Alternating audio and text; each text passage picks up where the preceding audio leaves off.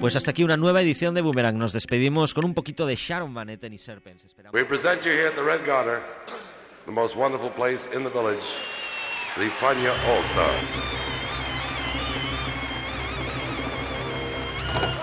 La hora faniática.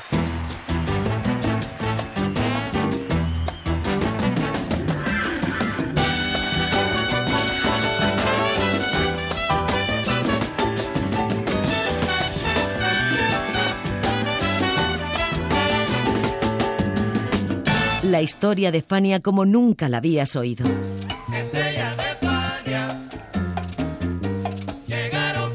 La sorprendente historia de Fania Records.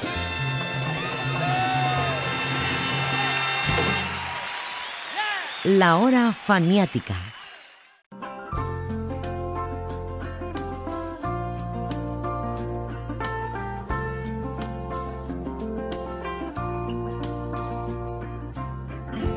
Por Willy Colón y Rubén Blades en 1980 y lanzado al mercado en dos fonogramas por Fania Records, Maestra Vida supuso el nacimiento de la llamada salsa conciencia, un estilo de poca duración, donde las letras de la salsa describían situaciones sociales comprometidas. Sin embargo, la densidad de la obra, que sacrificaba el baile por la narración, hizo que no tuviera mayor repercusión a nivel de ventas. Pero en los años siguientes, su público fiel los convirtió en discos de culto, siendo objeto de análisis académico y montaje teatral. Esta es una aproximación a una obra única en su especie en la historia de la salsa. Bienvenidos a la hora faniática.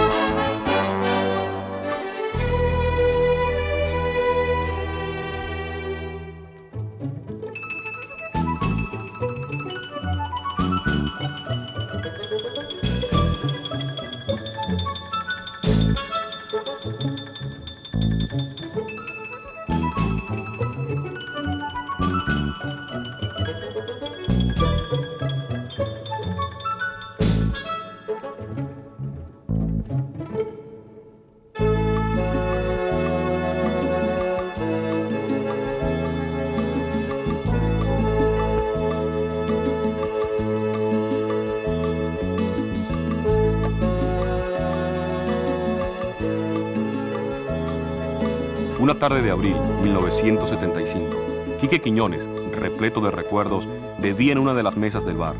Era hijo de Babá, compadre eterno del legendario sastre Carmelo da Silva. Hoy, las cervezas y los rones de siempre los comparte Quique con su hijo Calito Lito y con Rafael da Silva, nieto de aquella arrolladora Manuela.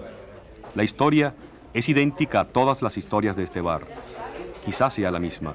Por eso, como siempre, la música no es más que un pretexto. Aquí, aquí en el puesto, fíjate. Mira, vale, eh, pásame ahí dos cervecitas. Pues se bien, van, bien se van a tener que esperar un momento, pues, que estoy ocupado. ¿Cuántas manos crees que tengo yo, pues? El Sí, gentío, el gentío que hay aquí. Me loco. ¡Alito, alito! Mira, ya está el ¿Qué está viejo. llamando?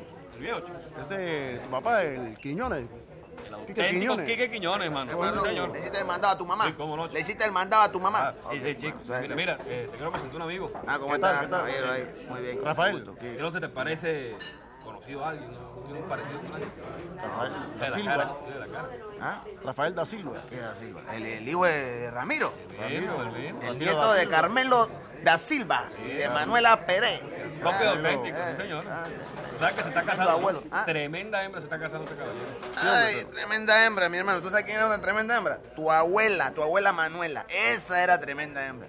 Y tu abuelo Carmelo era tremendo tipo. Tu Ay, papá Rafael. Ramiro, más o menos, pero el bravo ahí era tu, abuelo Este y tu abuela. ahora el cuento completo. Nah, nah, que Manuela Pérez, eso era, mira, tu abuelo Carmelo se la pasaba ahí en el solar de los aburridos tirándole besitos y haciéndole carita y Manuela no hacía caso a nadie. Mira, viejo, pero de verdad esa era la mujer más bella que tú habías visto. Manuela Pérez, la mejor hembra que ha habido en este barrio.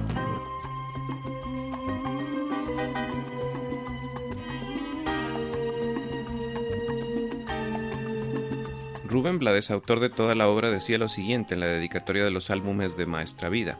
Dedico este trabajo a 13 Oeste, a mi calle Segunda Carrasquilla y a la 25 arriba en el Chorrillo donde conocí a muchos de los protagonistas de esta historia. Y en especial deseo reconocer la ayuda espiritual de Paula Campbell, quien a pesar de nuestras diferencias me alentó y apoyó durante el periodo de creación y composición de Maestra Vida.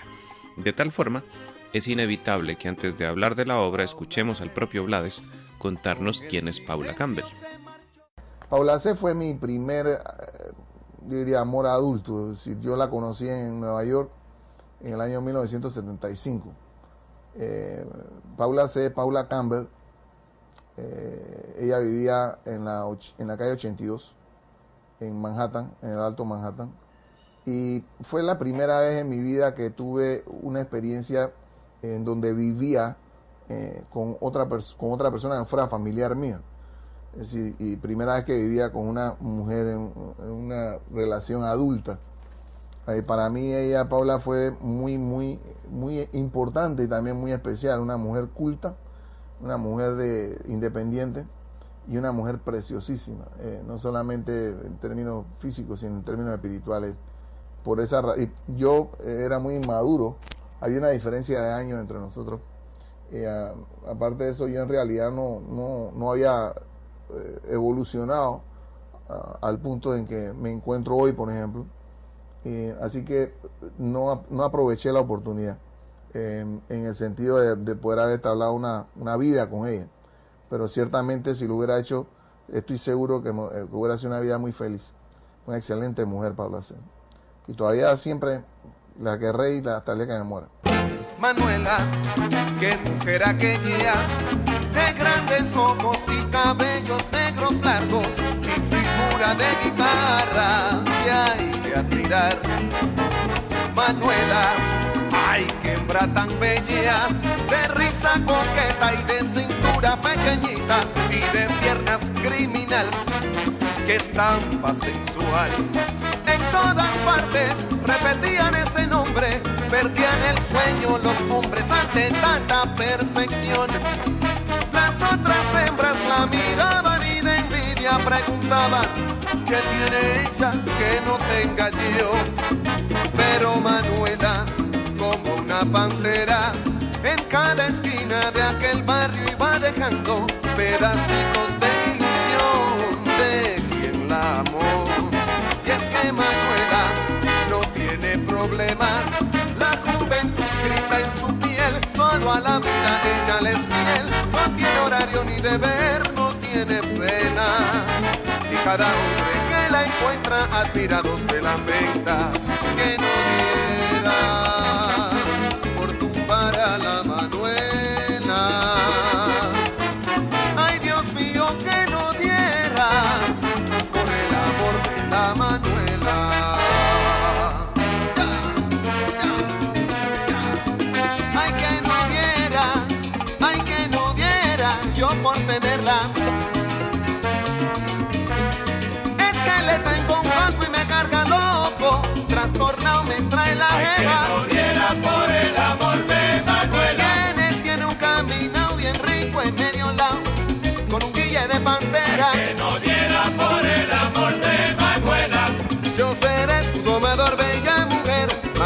Mamacita, ven pa' acá pa' enseñarte el paquere. No diera por el amor de Manuela. pierna es criminal, que estampa sensual ella.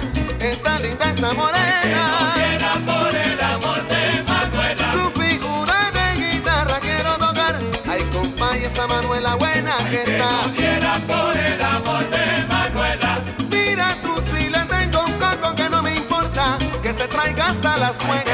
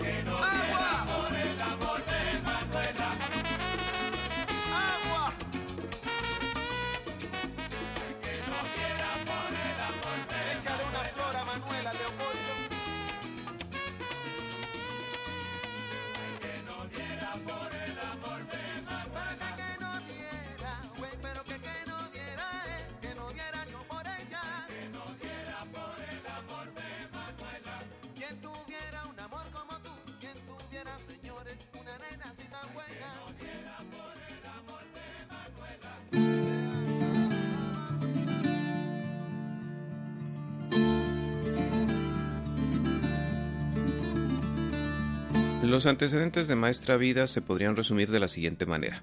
Luego de alcanzar el techo de la popularidad con Siembra, Rubén Blades continuó trabajando temáticas como las de Pedro Navaja, aunque sin involucrarse de lleno en personajes como este, sino intentando construir un país lumpesco digno de una gigantesca obra social. El proyecto se denominó Fosilá, o Folclor de Ciudad Latina, y la obra que resumió esta propuesta fue Maestra Vida, una especie de ópera latina donde se narraba la vida de dos personajes de un barrio cualquiera que vivía una historia de amor entre sonidos callejeros y mucha salsa. Blades lo explicó así en 1980, cuando acababa de salir Maestra Vida. Yo, por ejemplo, introduzco en este álbum nuevo un término que, se, que yo titulo fosilar. Fosilar, por ejemplo, ¿no? fosilar entendiéndose fosilar, el folclore de Ciudad Latina. La sílaba, fosilar. ¿Por qué? Porque de esa manera, que es salsoso, que le gusta bailar, cuando ve fosila, sabe que esto no solamente que se puede bailar, sí, pero que no es exclusivamente destinado a bailar y que también puede resultar en algo que solamente sea pues con el propósito de, de escuchar. Y si no quiere oírlo, pues no lo oye. Y si no quiere comprar el disco, no lo compra. ¿Qué es lo que hago yo con Fosila? No he descubierto el agua. Lo único que hago es que dentro del, dentro del género que es salsa, describo una especie. Una especie fosilar. El instrumentalista podrá hacerlo también a su vez si quiere, inventando, acuñando un término nuevo. Ah,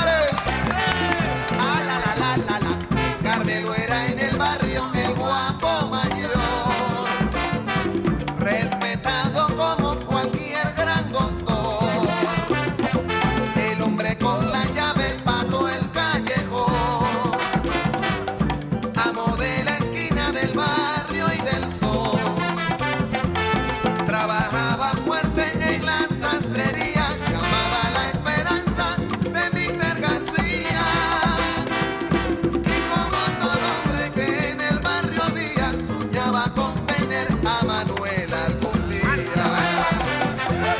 Es que en los sábados de dominó, entre los traguitos, los gritos, ¡ay Dios! Era la Manuela el tema obligado, después de la política, el box y los daos. La hora faniática. ¡Que viva la música! ¡Land Music Power! ¡Yeah!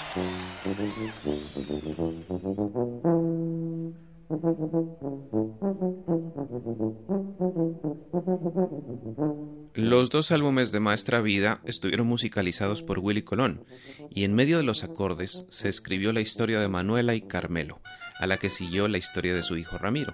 Maestra Vida comienza en forma de comedia y termina convertida en un gran drama, un drama tan cotidiano como nuestras vidas donde la pobreza y la muerte son unos acompañantes fieles de la existencia. Y resulta curioso que unos textos tan emotivos sobre estas vidas no nacieran totalmente de experiencias personales de Blades. No hay una canción más emocionante para un padre que el nacimiento de Ramiro, y Blades, como lo contaba en 1980, no tiene hijos. Yo no, todavía no. Nunca me he cansado, ¿cómo voy a cansar yo? ¿Nunca qué? Nunca me he cansado, yo cómo ¿Tienes voy a... hijos? No tengo hijos desafortunadamente tampoco, ¿verdad? Y ya no sé si lo voy a tener porque mientras más viejo uno se pone más fregado. ¿Cuál viejo? ¿Qué edad traes? 32. Ah, mi hijo, yo me acuerdo cuando tenía 18. o sea que la edad es una cosa que se- se- de repente se te, se te cuela y se te enreda en la cara y te paran un día viejo. Nació mi niño, mi niño, nuestro niño, quien lo verá.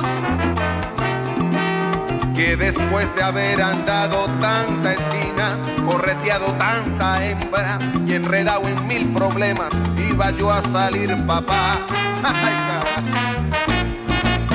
Nació mi niño, mi niño, nuestro niño, mira qué vaina. Ni apretarlo por temor a lastimarlo. Estoy tan emocionado, que soy capaz de soltarlo. Y en este mundo, caballeros, no hay un nene más bonito. Y tú, Manuela, ¿cómo está mi reina bella? Que perdiste mucha sangre, me contaba aquí el doctor. Corriendo con Baba Poncho y el Franklin. Me los traje desde el parque por si acá una transfusión. Es que yo estoy que ni sangre puedo darte.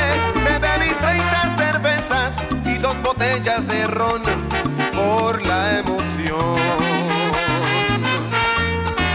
de tanta espera.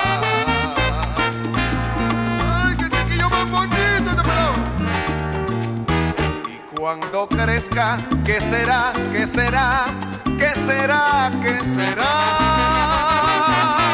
¿Será acaso un pelotero como Aparicio o Clemente, ídolo de su gente y gloria para el béisbol? O a lo mejor sale un genio en matemática, un inventor, un gran sonero. Y cuidado que hasta doctor sí señor, lo pido en tu nombre, que no me salga marica, que no me salga ladrón. Que aunque sé que he hecho mis trampas, trataré de darle todo lo que nunca tuve yo. Nació mi niño, mi niño, nuestro niño, ay cara, quien lo creyera presión casi revienta. Ay, cójalo suave, doctor. ¿Qué te pasa, hombre? Eh, fueron nueve meses de angustias e incertidumbre. Y hoy es el momento cumbre. Por fin he empezado el show.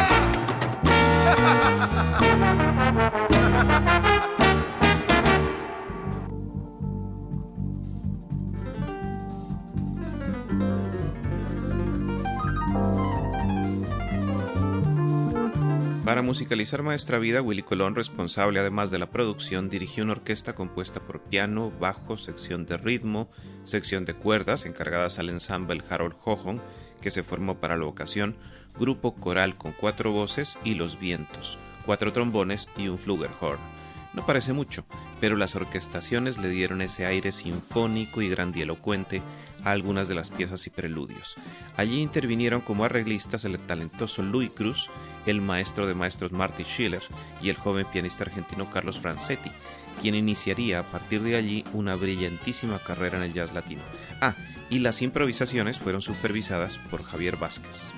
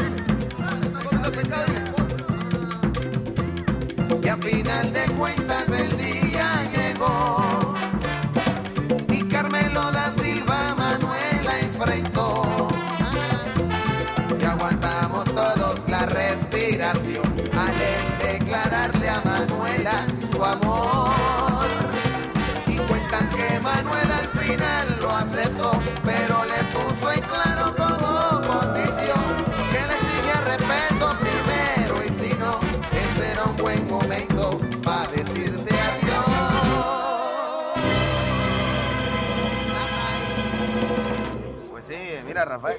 Entonces, ¿sabes? A Carmelo, a Carmelo no le gustó la, la, la, la manera de, de, de- de tu abuela, tú sabes, de Manuela, pues Manuela era ¿Cómo muy fea. para, para levantar entonces? Porque él era un vivo, pues entonces él se imaginó nada. Yo le voy a decir a esta mujer que sí, y él le voy a decir a esta mujer que sí. Entonces le digo que sí, pero después para abajo la cambio, porque al fin y al cabo es mujer, y a las mujeres, a las mujeres tú la puedes cambiar. pues. ¿Y cambió? Bueno, entonces a última hora, ¿sabes? Y si por fin, hombre, le digo que sí, tal y cual, entonces a la semana, a la semana y eso, ya vivían en un cuartito por ahí por la carnicería de, de, de Chino, de Chino Chi. Y le hicimos un tremendo fiestón, mano, aunque nadie pensaba que eso iba a durar mucho, ¿sabes? Pero una fiesta, una fiesta, la mejor que este barrio ha visto aquí, la fiesta. Rafael, esa, Tremenda fiesta- esa fue la fiesta que terminó a golpe limpio, ¿no? Eh, la cosa. Siempre ha sido mi gente. Dos fiestos. Hubo varios invitados especiales para poder montar los diálogos de la obra. Primero, como no, el papel femenino de Manuela encargado a Anolán Díaz, madre de Blades. Los demás fueron el periodista venezolano César Miguel Rondón, narrador principal, y quien encarnó al personaje secundario Carlitos Lito Quiñones. El propio Blades, como no, voz del anecdótico personaje Quique Quiñones, y Guillermo Ledesma, quien encarnó a Rafael da Silva, nieto del protagonista Carmelo.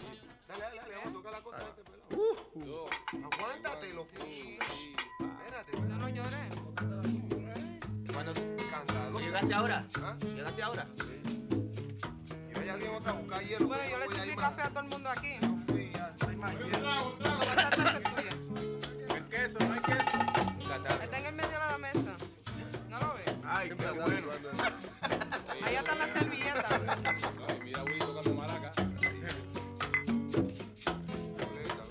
Alicia, vete a la cocina y tráeme las galletas, por favor.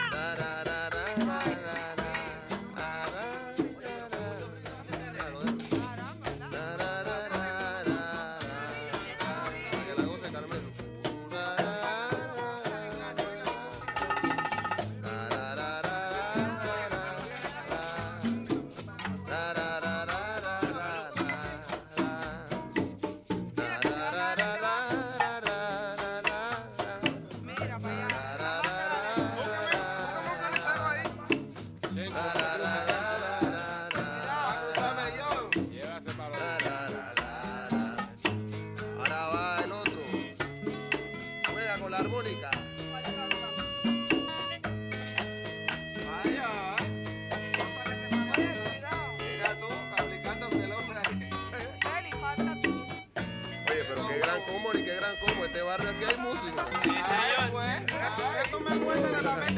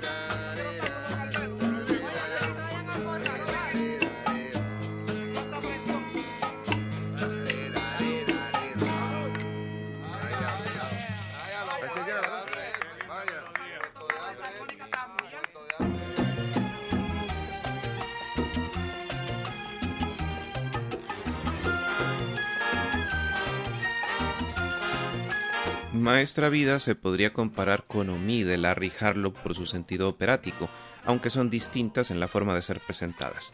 Omi fue directamente al escenario y Maestra Vida fue directamente al disco.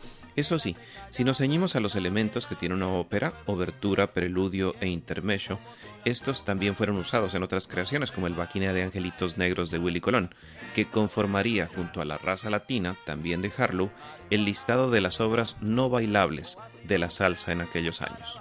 A tu escuela llegué sin entender por qué llegaba. En tus salones encuentro mil caminos y encrucijadas. Y aprendo mucho y no aprendo nada. Maestra vida, cámara, te da y te quita y te quita y te da. Maestra vida, cámara, te da y te quita y te quita y te da. Paso por días de sol, aguaceros. Paso por noches de tinieblas y de lunas. Paso afirmando, paso negando, paso con dudas, entre risas y amarguras, buscando el porqué y el cuándo. Maestra vida, cámara, te te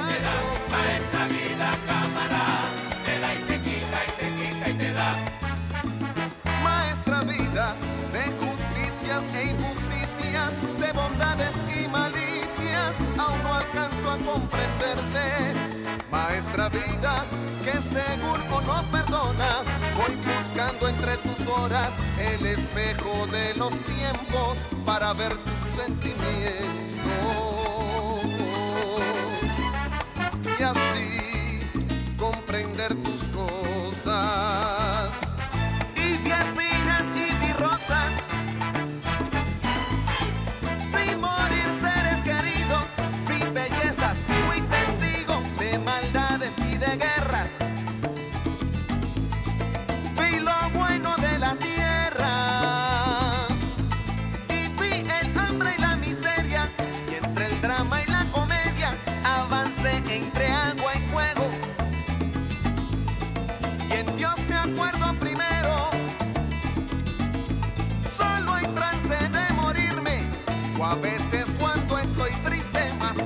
Si estoy contento.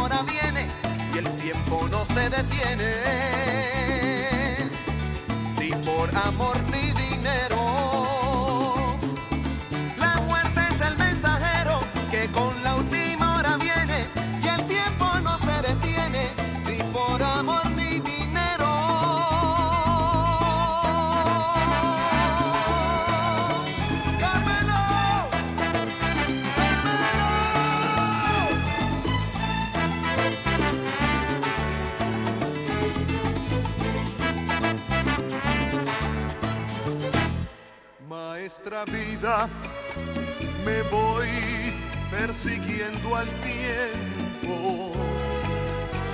A ver si encuentro respuestas antes de la hora en que yo muera.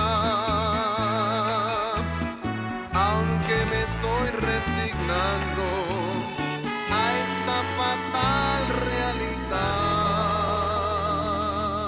The Fania All Stars. Fania, the great young company that we hope you will enjoy throughout the years. La hora faniática. O malandro, na dureza, senta à mesa, Por cierto, cuando Maestra Vida salió al mercado en Broadway se estrenaron cuatro producciones. Lullaby of Broadway en el Winter Garden Theater, Barnum en el St. James Theater, Onward Victoria, que fue un fracaso, en el Martin Beck Theater y Brigadoon en el Majestic Theater. Maestra Vida no guarda similitudes con ninguna de las anteriores, pero sí con la ópera Du Malandro de Chico Buarque. Buarque había escrito y publicado su magna obra en 1978 en Río de Janeiro, y aunque el protagonista es una especie de Pedro Navaja Carioca, también se parece a Ramiro da Silva. Blades, eso sí, sitúa a Ramiro en 1920 y Buarque ubica a Max, el malandro, en 1940 durante la dictadura de Getulio Vargas.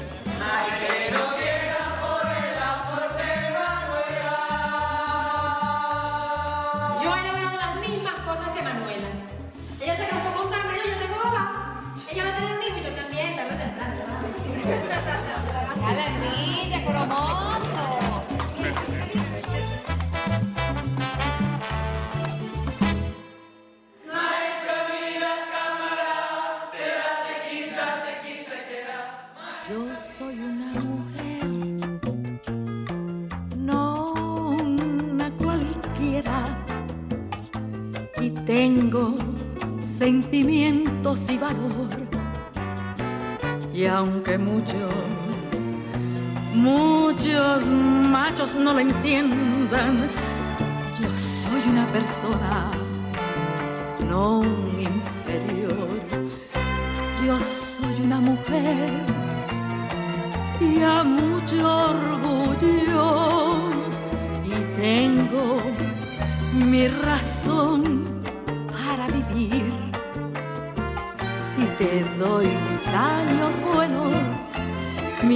amor y mis desvelos, tú tendrás también que hacerlo por mí.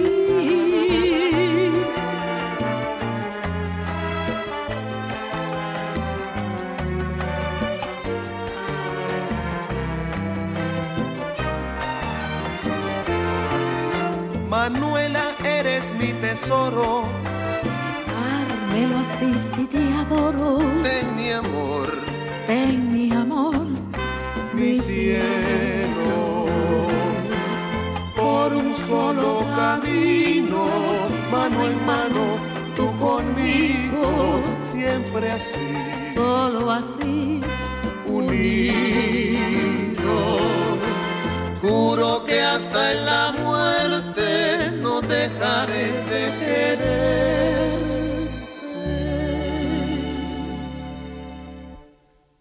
Siempre así. hasta el fin.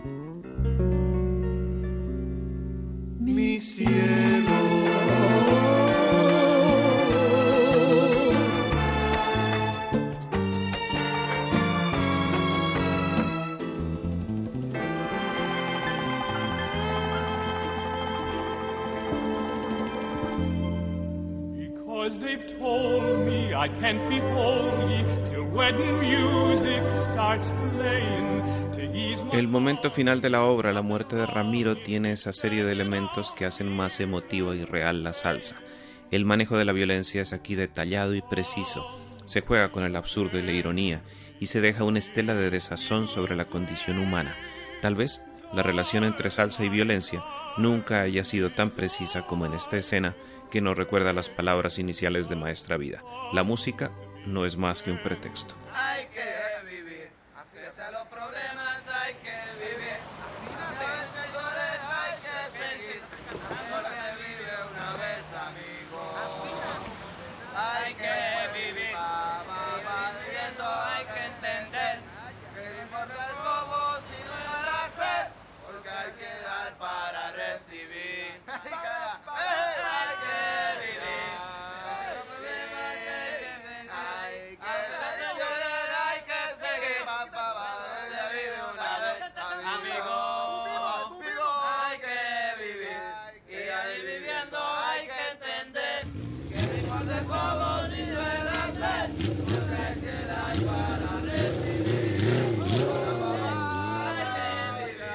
Ramiro da Silva y su esposa de hecho, Virginia Ocasio, perdieron la vida el día martes 4 de julio de 1973, avaliados por efectivos policiales que efectuaban una operación de desahucio en el caserío denominado El Progreso, en terrenos de propiedad del licenciado Fulano de Tal, senador millonario del partido Rebúscate como puedas, actualmente en el poder.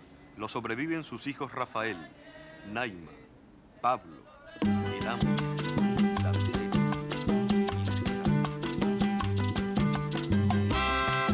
Este tema nos permite vislumbrar otra de las preocupaciones de Rubén Blades en sus composiciones, como es la circunstancia política, que él como ningún otro va a trabajar musicalmente después.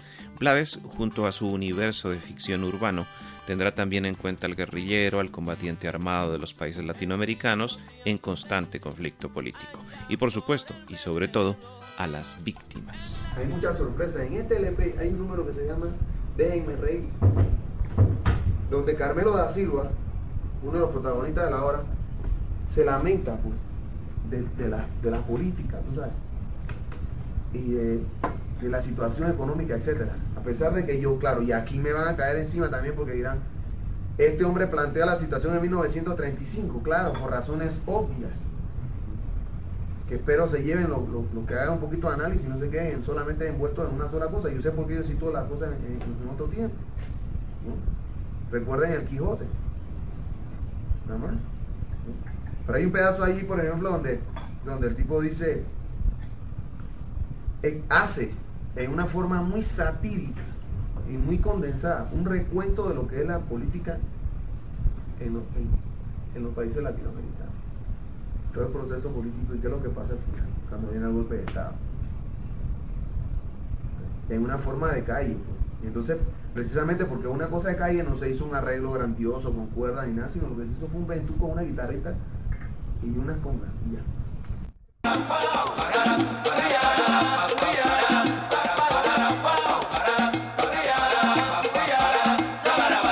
Desde que nació Ramiro, las cosas están más duras que ayer. Yo lucho y yo trato y no puedo tener lo que para vivir requiero. Desde que nació Ramiro, le dije a Manuel, esto está cabrón. No veo la manera ni la solución para poder arreglar el pobre su situación. Si el político ladrón no se entretiene con cuentos y estadísticas diciendo la culpa es de la inflación. No se puede arreglar Ay, el pobre la situación. Si el político ladrón no se entretiene con cuentos y estadísticas diciendo la culpa es de la inflación. Ramiro, las cosas han ido mal en peor. Yo lucho y yo trato y no hay nada mejor. Y el tiempo sigue pasando. Mira, a ver, cada cuatro años se aparecen cargando niños por el barrio, prometiendo,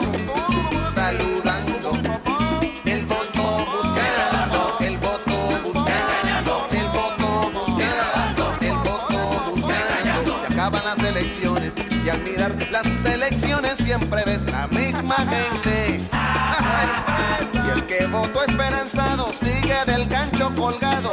Y el que votó indiferente cree que milagrosamente se arreglará lo dañado. Entre tanto, caballeros, el pobre sigue esperando. ¿Y el político qué? Eso digo yo. ¿Y el político qué? El voto buscando,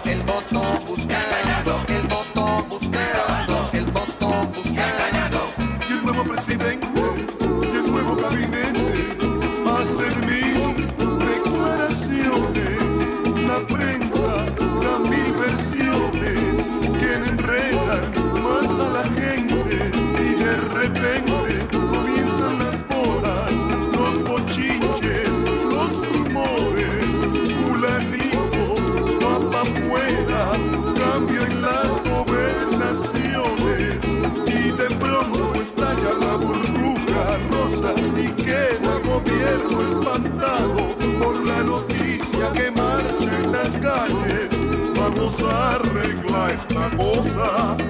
Orden de golpe de estado decretan los generales. Viva yo, Viva yo, viva yo, viva yo.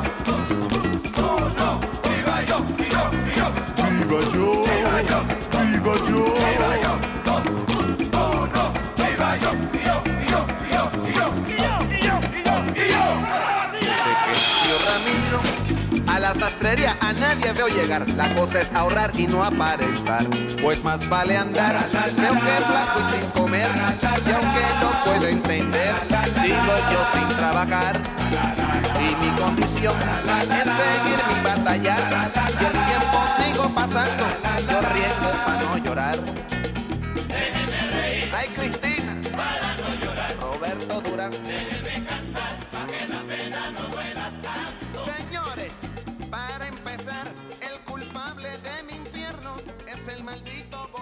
Gobierno que ha resultado incapaz. Déjeme reír. Ay, mamá. Para no llorar. ¿Qué va? Déjeme cantar para que la pena no duela Oye, qué rico suena las estrellas de España.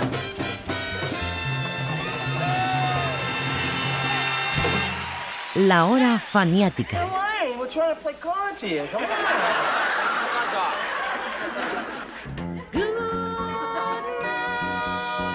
Maestra Vida ya ha sido llevado, como era de esperarse, a los escenarios teatrales. En 2009 se presentó en el Teatro en Círculo de Panamá bajo la dirección de Bruce Quinn y la producción de Nicky O'Deroy, y que fue la segunda puesta en escena de un disco que nació aparentemente para ello. La adaptación fue de Quinn, quien retocó lo que él mismo había hecho en 1996, y la dirección musical corrió a cargo de Dino Nugent, liderando un elenco de 38 actores y un conjunto musical con cuatro artistas invitados. También se hizo un musical en Caracas en 2011 bajo la dirección de Yamil Yasir, pero Blades contó alguna vez en su show de internet SDRB que se han hecho otras adaptaciones. Con sus palabras nos despedimos de esta hora faniática. Los acompañó José Arteaga. ¿No se ha pensado alguna vez presentar Maestra Vida como obra de teatro? Sí, se ha presentado varias veces. Incluso en Dinamarca se, se presentó también, creo que en Suecia. Hicieron una traducción. De que un día me llegó un, día me llegó un póster de que Master Leven de Maestra Vida, Master Leven, no tenía idea cómo hicieron eso. En Panamá, Bruce Quinn la ha producido varias veces. El diálogo, como no existe realmente un, libreto, ha sido improvisado por los muy buenos actores panameños y actrices panameñas que participaron en el desarrollo de la idea. Eh, buenos cantantes, buenos músicos. Y también eh, lo, han, presentado en dos otros sitios por allí, pero no tengo un libreto. Algún día pienso tener el tiempo para sentarme a hacer un libreto y poder presentar entonces Maestra Vida en una forma, eh, ¿cómo te diría yo?, completa y con eh, también incorporando canciones que ya he escrito y que forman parte de la historia del Solar de los Aburridos y de esa área de Maestra Vida que hablamos el, el, el el barrio de Salsipuede.